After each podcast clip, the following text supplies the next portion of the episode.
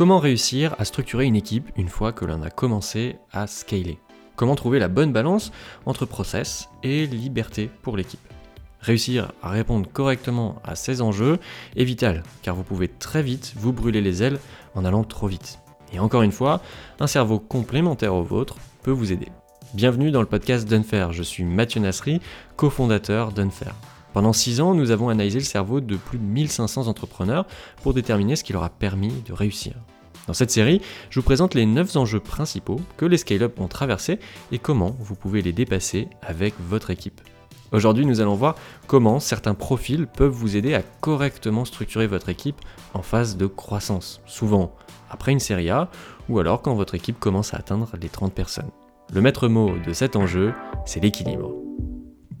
Votre projet est devenu une entreprise. Vous avez levé deux ou trois tours de financement et votre équipe atteint la trentaine de personnes.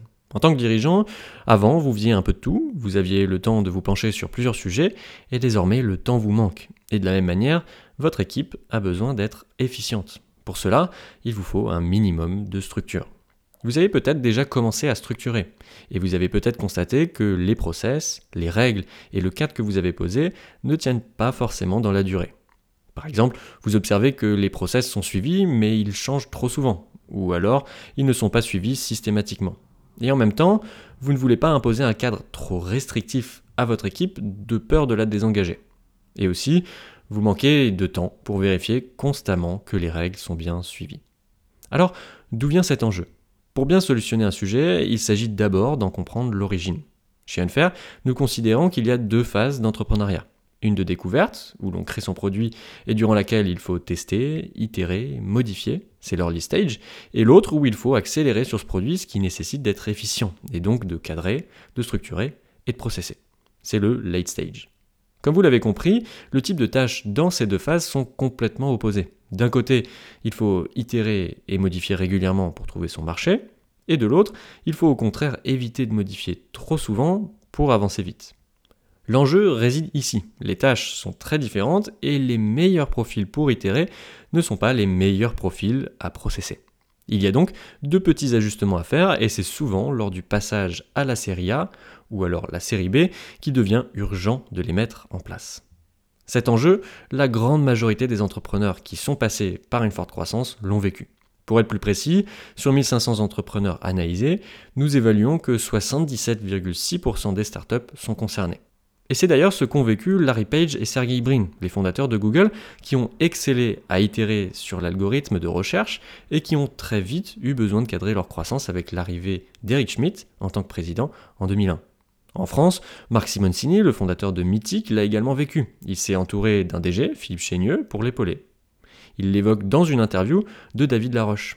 C'était compliqué de passer la main sur Mythic, mais je l'ai très bien fait. Quand j'ai décidé de le faire, j'ai très bien fait. J'ai dit voilà, tu sais quoi, maintenant je comprends plus rien à ce qui se passe, donc tu mets un mec, ça gère, et moi je faisais le guignol dans les journaux. Bah, vrai DG, tu en as besoin quand ça devient gros, c'est sûr, mais, euh, mais c'est inévitable quand ça devient très gros, t'as pas le choix. Il faut vraiment un mec qui, prenne la barre. Et moi je disais toujours, il y a un stade auquel tu dois accepter que tout le monde dans la boîte est meilleur que toi. Alors comment solutionner ce point? Avant tout, rassurez-vous, cette transition ne veut pas dire que les fondateurs vont devoir partir. Larry Page et Sergey Brin sont restés chez Google pendant 20 ans après l'arrivée de leur DG. Par contre, ce dont vous avez besoin, c'est d'être épaulé, et ce, à deux niveaux. Un premier niveau qui est au sein de votre comité de direction, avec un DG, un COO, un Chief of Staff qui a un fonctionnement plus structuré, et peu importe le titre que vous lui donnerez, tant que cette personne a la responsabilité de cadrer et de structurer l'équipe, et qu'elle a naturellement un fonctionnement adapté pour le faire, ce sera bon.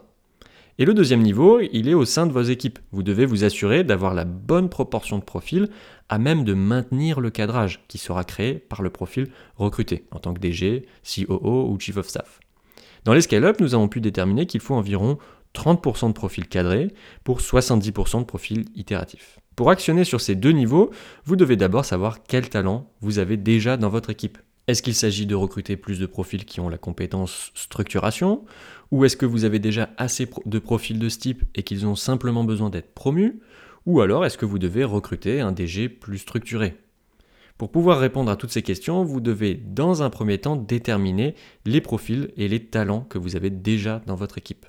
Sans le faire, vous risquez de concentrer vos efforts au mauvais endroit et donc de perdre du temps. Pour identifier les talents que vous avez déjà avec un minimum d'effort, chez Unfair, nous utilisons notre analyse du fonctionnement du cerveau. Elle vous permet d'identifier dans votre équipe la répartition de 5 compétences entrepreneuriales, comme la capacité à structurer ou celle à itérer par exemple. Notre analyse vous permet de faire ça sans avoir à déployer un important audit RH qui mobilise vos équipes plusieurs heures. Ici, vous obtenez rapidement une vue des forces de chacun. Cela vous permet ensuite d'identifier où concentrer vos efforts, sur des promotions, sur du recrutement ou autre. En conclusion, pour permettre à votre startup de devenir une scale-up, vous avez besoin de trouver le bon niveau de structure dès votre série A. Et pour réussir à trouver ce niveau et le maintenir dans la durée, il vous faut deux éléments. Une personne dans l'équipe de direction à même de l'insuffler, ainsi qu'une équipe avec suffisamment de profils structurés pour maintenir ce cadre.